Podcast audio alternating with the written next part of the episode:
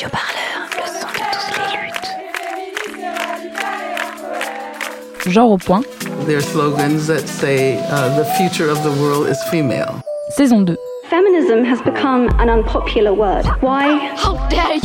À quoi ça sert de briser le plafond de verre si d'autres femmes sont en train de nettoyer les bris de glace?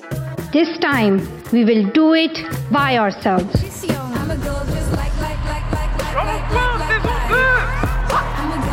Comment on se réapproprier des, des tactiques, des stratégies, des actions, des pratiques qui sont reconnues comme viriles, masculines. La faute, c'est elle. Alors comment elle s'est habillée? Qu'est-ce qu'elle a fait? Qu'est-ce qu'elle a dit? Qu'est-ce qu'elle a bu? Mais arrêtons, quoi. Et c'est possible de faire autrement, société. Genre au point. Saison 2. On se lève et on se casse. La prise de conscience sur les inégalités de genre s'installe. La parole se libère.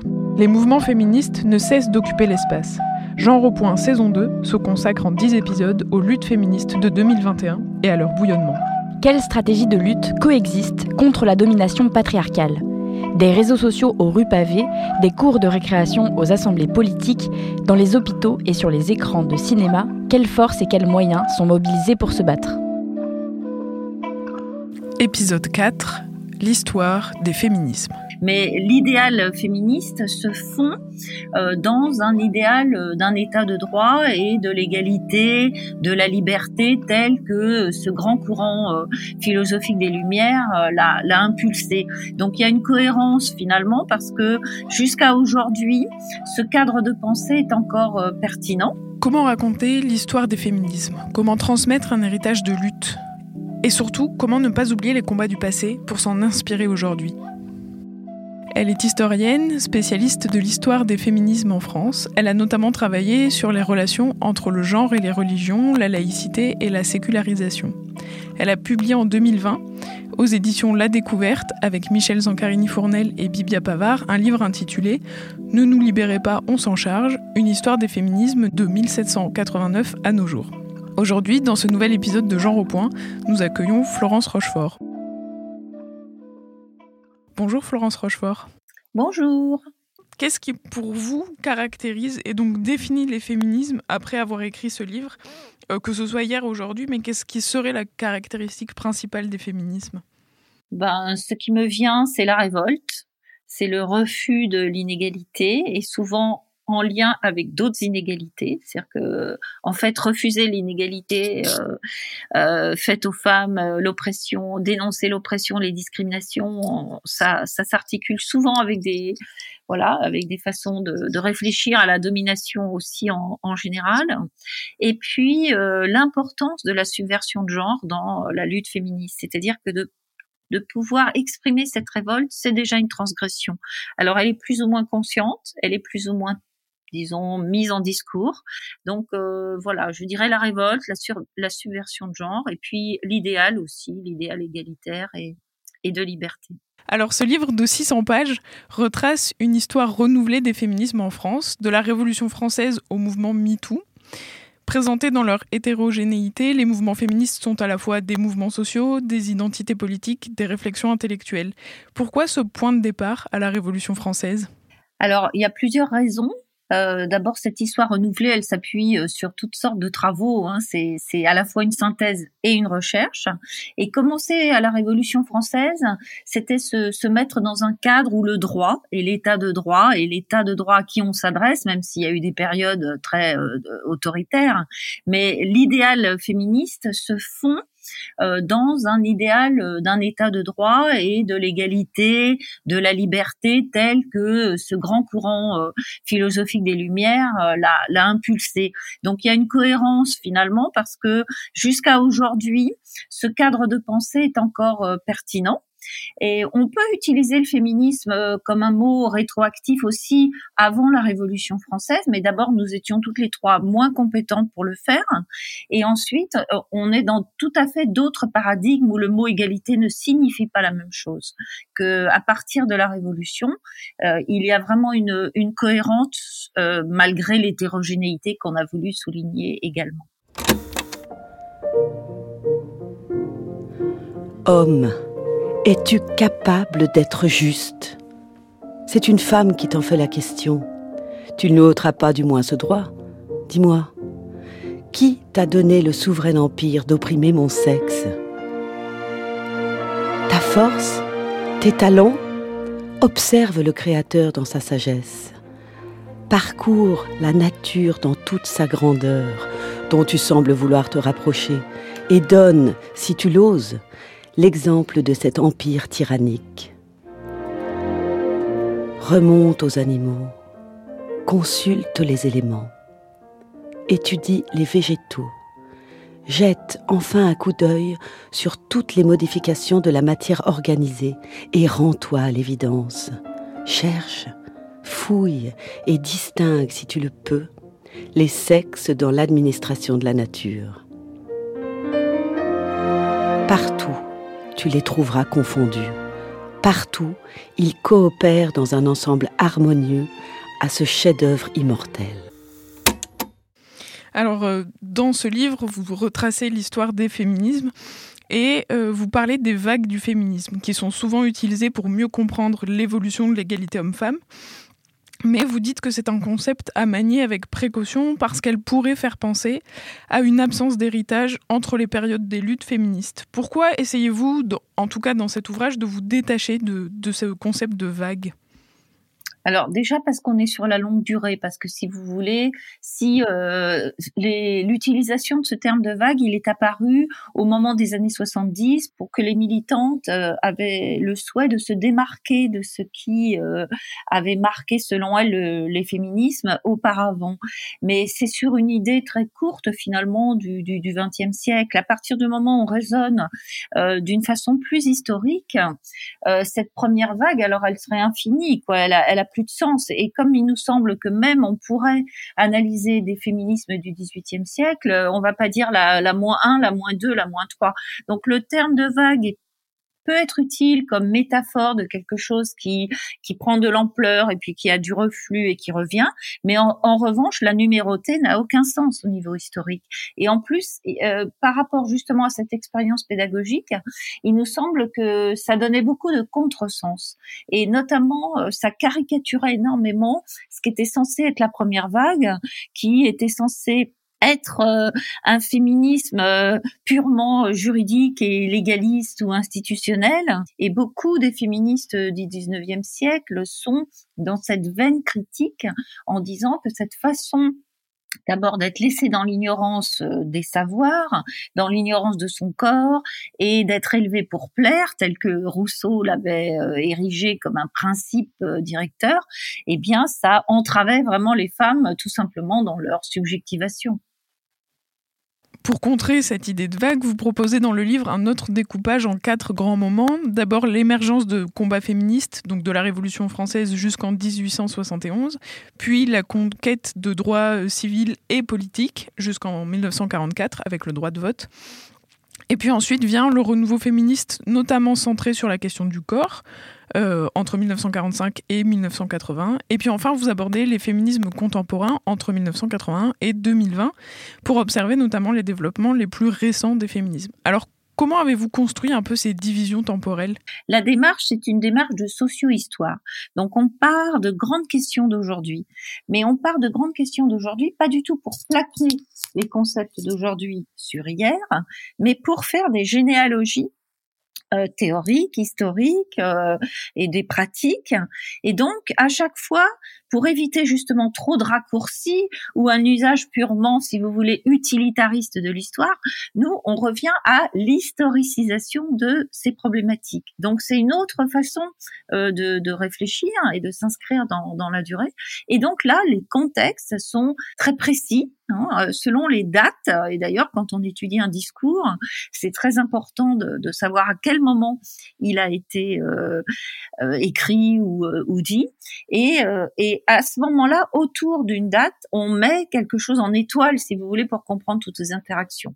Donc, on a pris des moments historiques forts parce qu'en fait, les féminismes sont scandés par ces, moments de mobilisation euh, forte selon euh, des contextes révolutionnaires, des ruptures comme, euh, les guerres par exemple, euh, des moments où c'est la chronologie même des, féminismes qui scandent ces moments, comme par exemple MeToo, euh, voilà, 2017, ça, c'est une date qui fait, si vous voulez, qui crée un tournant à l'intérieur euh, de l'histoire des féminismes. Et justement, sur, euh, sur ces grandes périodes, là, vous parliez de moments, de militants, de moments marquants. Quelles sont un peu les grandes avancées féministes depuis 1789 Il y a le, droit de vote, le droit à l'avortement, mais quels sont un peu les, les grands moments que vous avez pu identifier euh, au cours de votre travail? Les grandes conquêtes, euh, évidemment, se situent euh, au plan du, du, droit. Et là, on a une chronologie assez longue, mais il faut faudrait pas que ça efface la discontinuité. C'est-à-dire qu'il y a des moments où il y aurait eu des possibles, par exemple en 1919, l'Assemblée nationale vote pour les droits politiques, mais en fait, euh, tout le monde pense que, que le Sénat va accepter. Et puis en 1922, le Sénat refuse et va refuser toute l'entre-deux-guerres. Mais c'était pas prévisible au départ. Donc euh, il faut se remettre dans une temporalité où il y avait des, des possibles euh, ouverts et, et essayer de, de comprendre pourquoi ça, ça bloque ou au contraire pourquoi ça, ça se débloque. Donc effectivement, on peut aujourd'hui faire une chronologie des acquis, mais faire attention que tout ça n'évolue pas selon une ligne euh, euh, droite, mais plutôt euh, tout à fait en zigzag, avec des avancées, des reculs, des espoirs déçus selon des moments. Et puis l'autre chose, c'est que c'est toujours lié à l'histoire des mobilisations. Et c'est aussi ça que nous avons privilégié. C'est quand même un axe politique et un axe de, de rapport de force.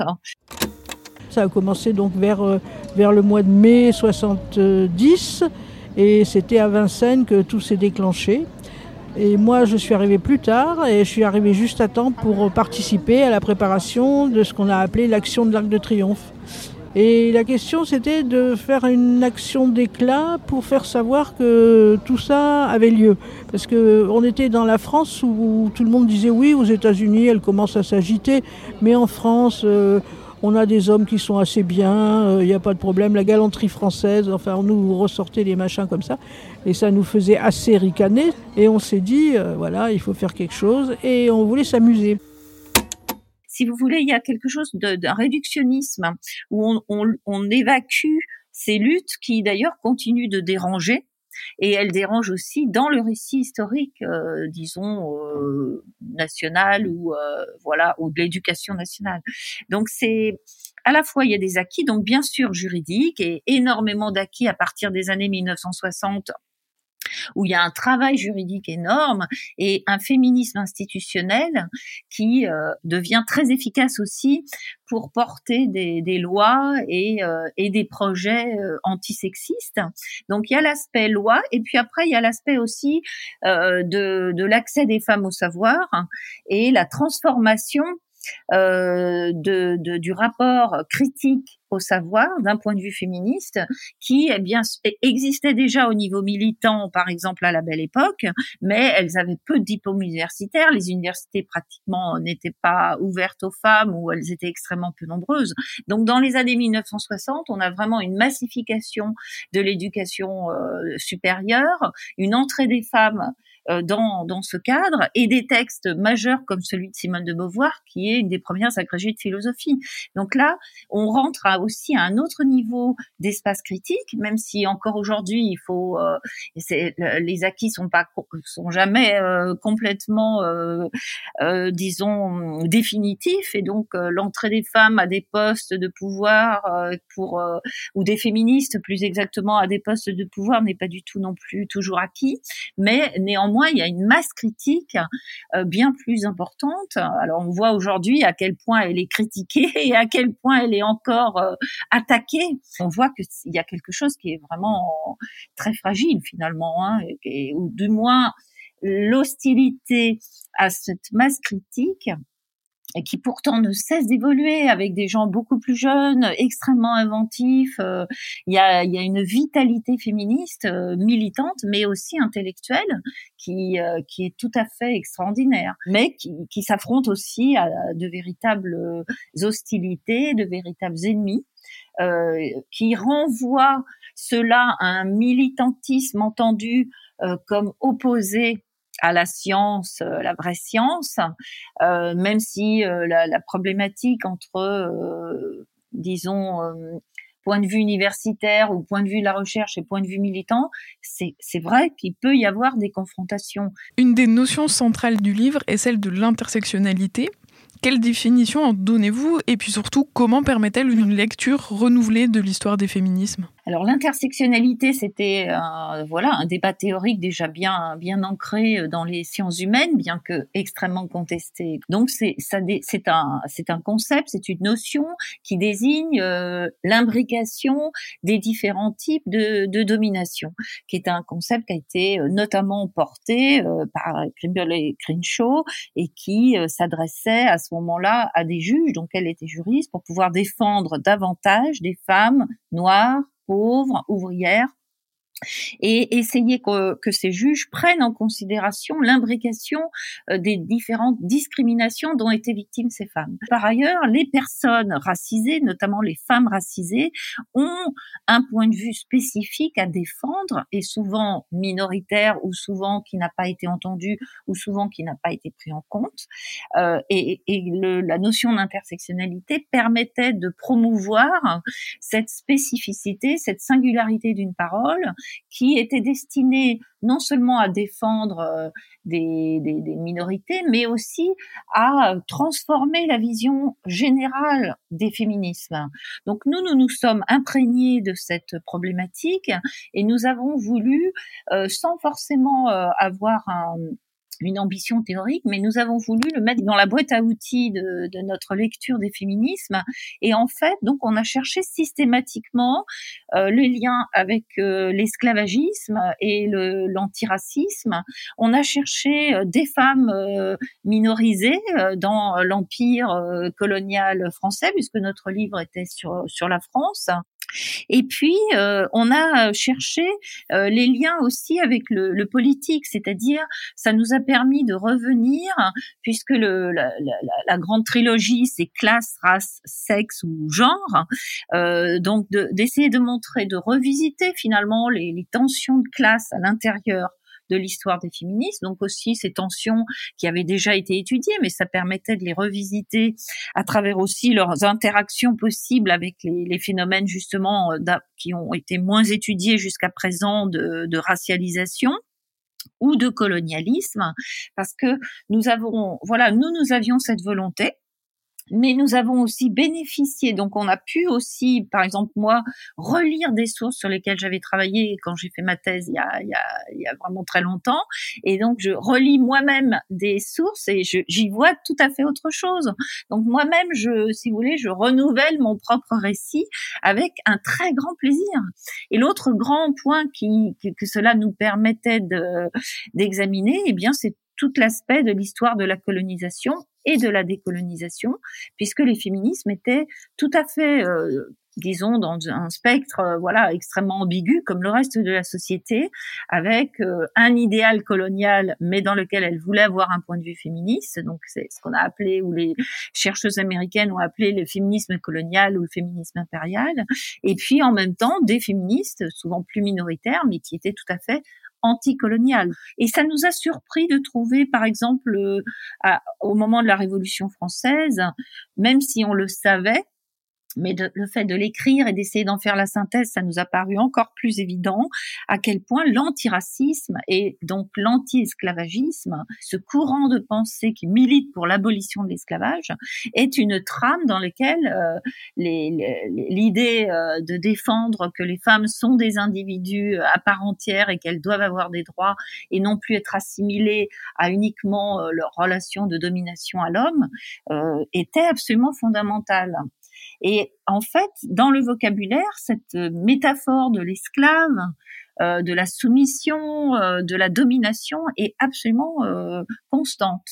Donc voilà, ça nous a permis, si vous voulez, à la fois de redire des choses qui étaient connues, mais peut-être de mettre l'accent davantage sur cette relation, et puis parfois aussi de remettre des personnalités notamment des femmes noires dans l'entre-deux-guerres, qui avaient été étudiées par d'autres chercheuses, mais qui nous ont permis de les, si vous voulez, réintégrer à, à ce récit euh, avec euh, voilà avec beaucoup d'enthousiasme. Parce qu'en fait c'est très enthousiasmant d'être dans une matière aussi riche aussi euh, politiquement euh, fondamentale mais qui euh, voilà qui va être sculptée à chaque fois différemment autre notion euh, du livre et donc des luttes féministes, euh, les normes de genre et leurs évolutions. Comment les combats pour euh, l'égalité se nourrissent-ils des réflexions et des théories sur le genre et inversement? Comment les, les réflexions et les théories sur le genre alimentent les combats pour l'égalité? Alors avant même que le mot genre ne, s'impose, et il s'est imposé assez tardivement en France, il y a toute une réflexion déjà sur la féminité et puis sur les relations. Par exemple, euh, évidemment, toutes les réflexions sur l'amour et le mariage hein, relèveraient aujourd'hui euh, d'études de genre, euh, avec cette idée, voilà, que, les institutions qui rendent les femmes mariées subordonnées à leur mari altèrent les relations. Et puis, par exemple, cette expérience des Saint-Simoniennes dans les années 1830, euh, qui, elles, vont même expérimenter, quelquefois à leur détriment, mais expérimenter euh, d'autres relations de genre euh, et ont, essayé de prendre à la lettre euh, cette proposition des Saint-Simoniens ou de certains Saint-Simoniens autour d'Enfantin euh, de l'amour libre et de la multiplicité des partenaires.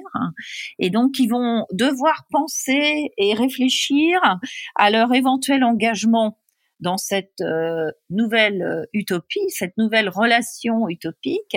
Donc certaines disant non, c'est pas pour tout de suite parce que nous ne sommes pas capables d'assumer euh, ce type de relation ou parce que nous n'en avons pas envie. Et, et, et penser qu'aussi c'est à partir de cette transformation que la société pourra se transformer d'un point de vue plus émancipateur ou plus égalitaire. Donc on a déjà cette question de genre. Alors plus récemment, on est dans un dans des dynamiques euh, politiques et militantes qui sont davantage euh, liées à des options théoriques. Euh, c'est-à-dire que là, là, les études féministes et les études de genre ont produit, bah, notamment par exemple toute cette nébuleuse passionnante de théorie queer qui impulse, euh, du coup, on découvre la théorie avant de découvrir la, la, la pratique. Et souvent, la génération, alors c'est plutôt la génération d'avant MeToo, euh, dans les enquêtes sociologiques sur les militantes féministes, souvent, les militantes disent avoir découvert le féminisme dans, euh, en fait, à travers leurs études et euh, dans des cycles universitaires. Et donc, euh, partir de cette connaissance pour finalement, après, l'appliquer à, à, sa vie et puis, bien sûr, à son engagement militant alors que la génération euh, MeToo, euh, pas, pas, toute la génération, mais les plus jeunes, euh, sont souvent lycéennes et souvent, au contraire, découvrent le féminisme à travers la lutte féministe MeToo et à travers ce, cette prise de conscience sur l'urgence la, de lutter contre la, la violence faite aux femmes. Et, elle, et de cette expérience militante, elle découvre l'envie d'en savoir plus avec un engouement pour le mot féminisme. Et, euh, les, féministes, du coup, l'ont, adopté. Et puis, il a un sens différent selon les pays aussi, parce que quelquefois, euh, il a une connotation très subversive. Et, euh, les, les, militantes elles-mêmes préfèrent voilà, être dans l'idée mouvement des femmes ou mouvement pour l'émancipation des femmes, sans forcément utiliser le mot féminisme. Alors justement, sur ce, cette diversité du féminisme, vous en parlez tout au long de l'ouvrage. Euh, c'est un féminisme pluriel que vous évoquez, à la fois par ses courants, qui sont très nombreux, mais aussi par les lieux de construction. Dans le livre, moi, ce qui m'a un peu frappé, c'est que vous faites très attention à ne pas parler que de Paris, mais euh, à partir aussi euh, dans les féminismes en région, voire même dans les territoires d'outre-mer et effectivement dans les colonies. Euh, et puis vous parlez aussi de la diversité des femmes qui se battent et qui euh, se revendiquent féministes. Pourquoi donner à voir cette multiplicité des féminismes et de leurs euh, manifestations ben parce que d'abord c'est un phénomène euh, historique fondamental, c'est-à-dire que s'il y en avait eu qu'un, on n'aurait parlé que d'un courant, mais il se trouve qu'il y en a toujours eu beaucoup. Euh, et dès la Révolution française, on a d'un côté euh, des féminismes plus théoriques et plus littéraires, comme Olympe de Gouges qui écrit des pièces de théâtre, mais qui fait aussi cette déclaration de, de, des droits de la femme. Et puis on a un féminisme populaire qui est davantage révolutionnaire et pas renvoyé à son à sa cuisine, à son ménage, avec des revendications euh, particulières sur les intérêts notamment euh, dans le dans le droit au travail ou dans la volonté d'accès à l'éducation euh, et puis et puis la citoyenneté pas forcément entendue comme le droit de vote, mais la citoyenneté active, c'est-à-dire d'être dans des clubs et d'être entendu ou d'avoir le droit d'être membre d'un club politique, ce que d'ailleurs on va leur bientôt leur refuser plusieurs fois. Hein, c'est vraiment rendez-vous manqué avec les révolutions. En 1848, c'est la même chose. On leur interdit euh, d'avoir leur propre club ou d'assister à des clubs euh, d'hommes, et on leur interdit euh, en 1848 le droit de pétitionner, qui était un acte politique fondamental.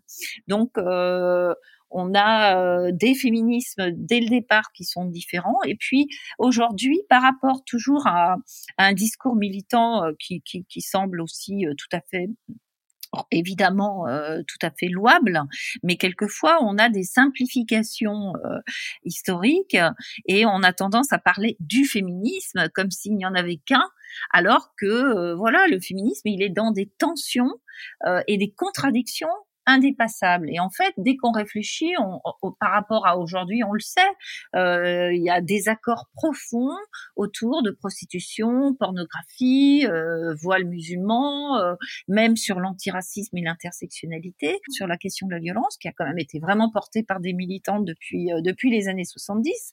Donc ça ne vient pas de nulle part, mais c'est un moment, on, on, peut dire, de coalition où tout d'un coup, les, euh, les, les, zones de conflit sont beaucoup moins, euh, disons, importantes. Elles sont toujours là, mais c'est pas ça dont on parle, et ça n'empêche pas de manifester ensemble alors que d'autres moments, il y a eu des 8 mars euh, où les manifestantes euh, se sont vraiment divisées, euh, notamment sur la question de la prostitution, du voile et de l'intersectionnalité, avec des, des, cortèges quand même différenciés, alors qu'aujourd'hui, on peut retrouver des cortèges, enfin, en ce moment non, mais disons récemment, dans les dernières manifestations autour de MeToo, des cortèges avec des courants très différents, qui peut-être s'identifient à l'intérieur du cortège, euh, mais qui peuvent quand même euh, agir ensemble.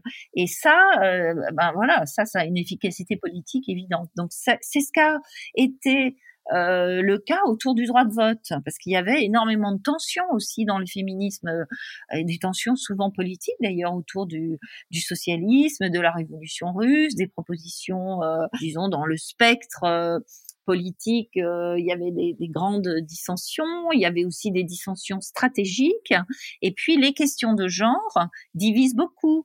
Alors à, la belle époque, c'est euh, voilà entre une Madeleine Pelletier qui adopte le costume masculin et qui veut la virilisation des petites filles comme moyen de transformer euh, la société d'un point de vue du genre, ou d'autres qui au contraire disent mais non, nous on a envie de s'habiller comme on veut, le féminisme c'est liberté, si j'ai envie de mettre un décolleté, je mets un décolleté, personne à, me dire comment je dois m'habiller. Et moi j'ai envie de séduire les hommes et euh, et, euh, et ma liberté sexuelle c'est ça. Donc euh, voilà il y a, y a, des courants qui peuvent être tout à fait antagoniques dans finalement soit la façon de militer les évidemment les choix de, de, de priorités militantes, les choix stratégiques, mais aussi les horizons utopiques qui peuvent être très contradictoires. Par ailleurs, je crois que dans l'histoire politique, c'est très important de pouvoir penser le pluralisme.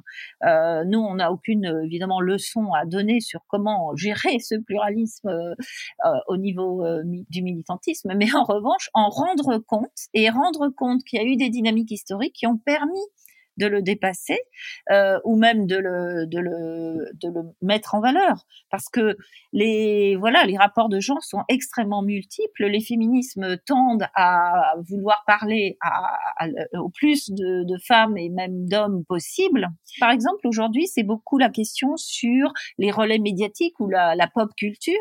Est-ce que ça dévoie le féminisme ou est-ce qu'au contraire ça euh, lui permet d'être divulgué à une beaucoup plus grande échelle? Eh ben la réponse ce sera les deux.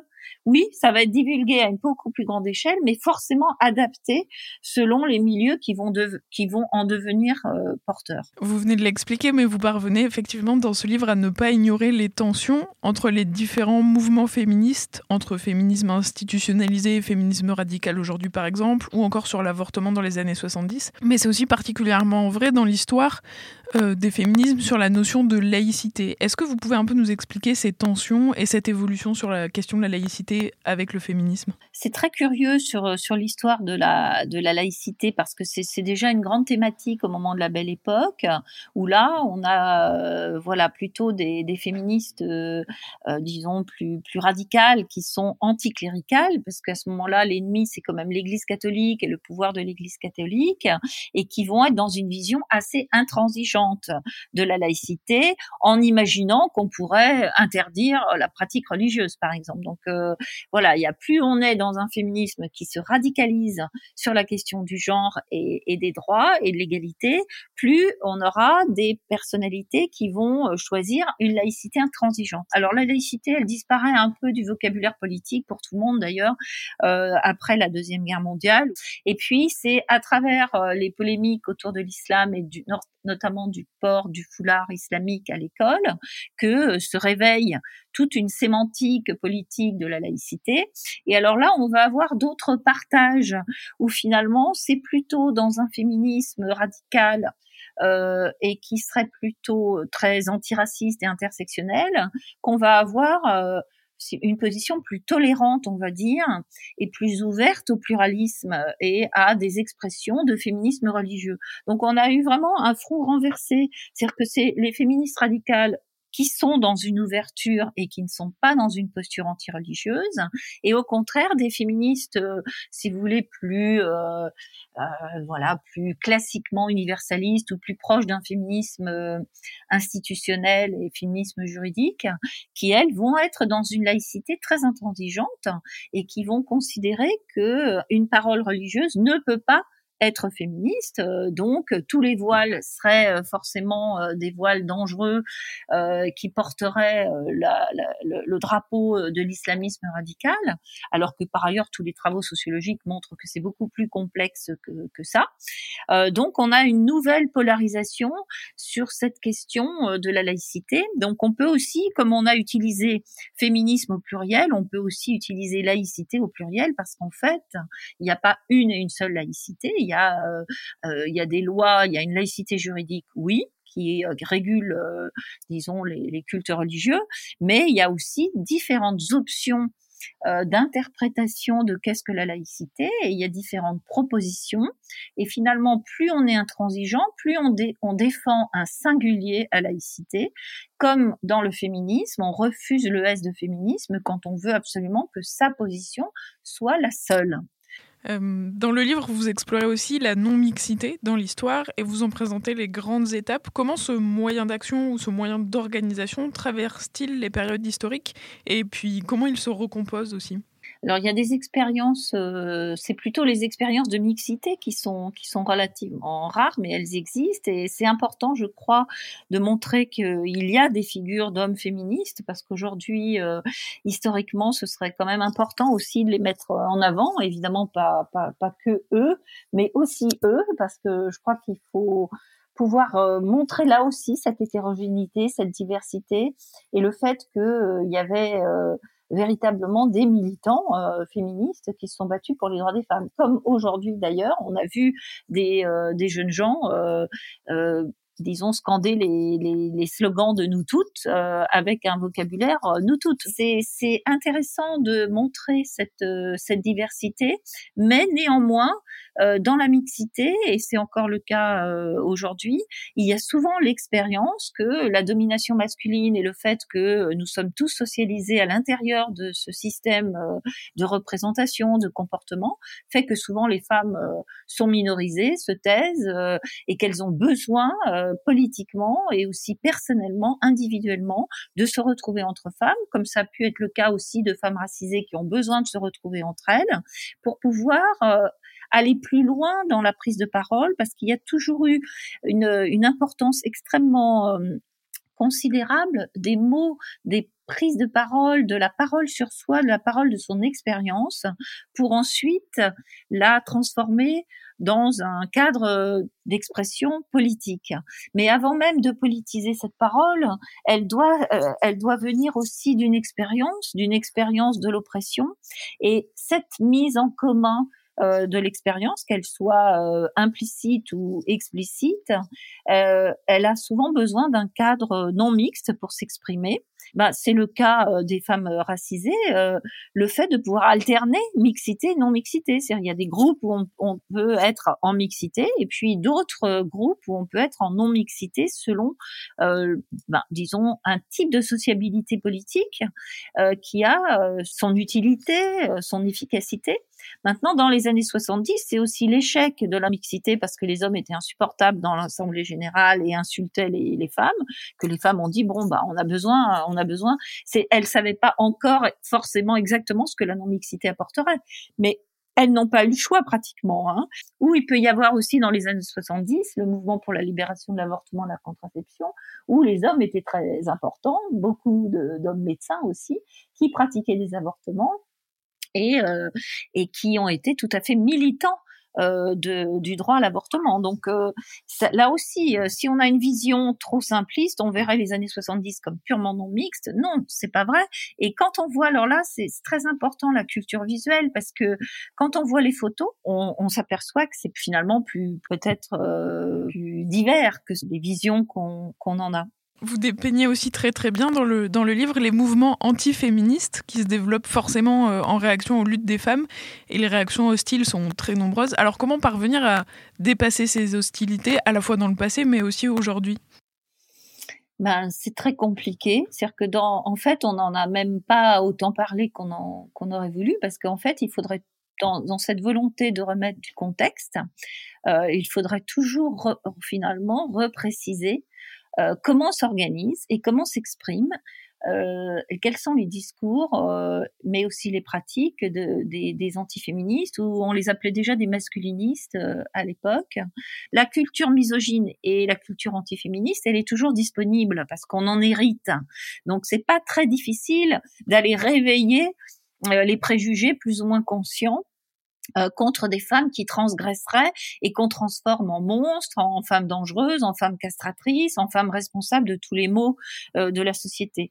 Et puis on voit qu'il y a aussi une grande tolérance dans la culture, euh, disons médiatique, populaire. Et là, c'est aussi que ce sont des bastions masculins qui ne veulent pas que les femmes, disons, entrent dans ce domaine et qui refusent une culture plus plus égalitaire. Et je pense que encore aujourd'hui, et surtout, alors là aussi lié au contexte politique, c'est-à-dire plus on aura des dérives droitières, populistes euh, et d'extrême droite, plus on aura euh, euh, disons, un renforcement du discours, euh, puisque c'est quand même l'enjeu, c'est quand même la liberté, c'est pas que l'égalité.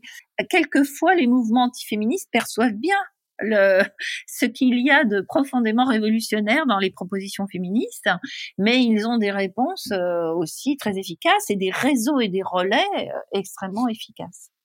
Le livre vise-t-il aussi à reconstituer l'histoire de figures plus singulières? Alors à donner une place à des femmes féministes oubliées comme euh, Louise Weiss, les sœurs Nardal que j'ai découvertes en lisant le, le livre, mais est-ce que c'est aussi faire le portrait de celles dont on se souvient? C'est une balance que je trouve assez réussie dans le livre. Et comment vous avez choisi de reconstituer l'histoire de ces figures singulières?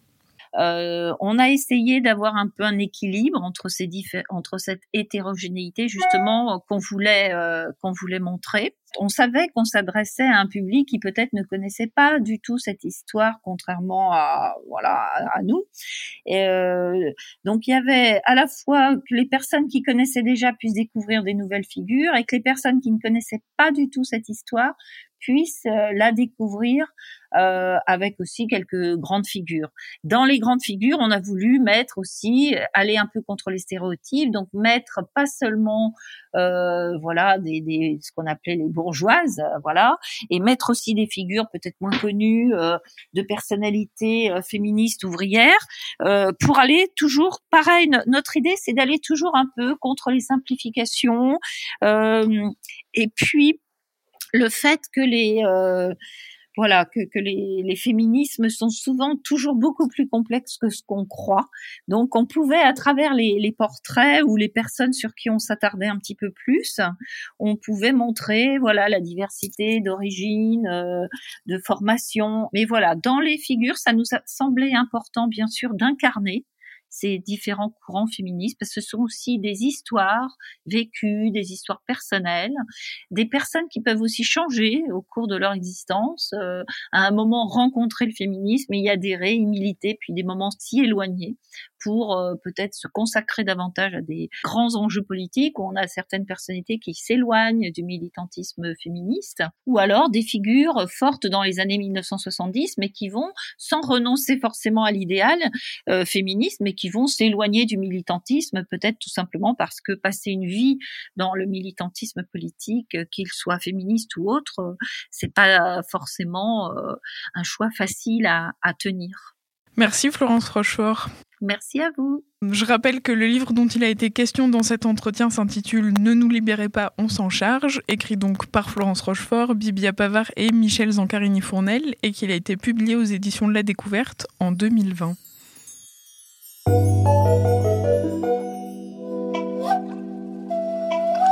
Radio Parleur, le son de toutes les luttes. Écoutez-nous sur radioparleur.net.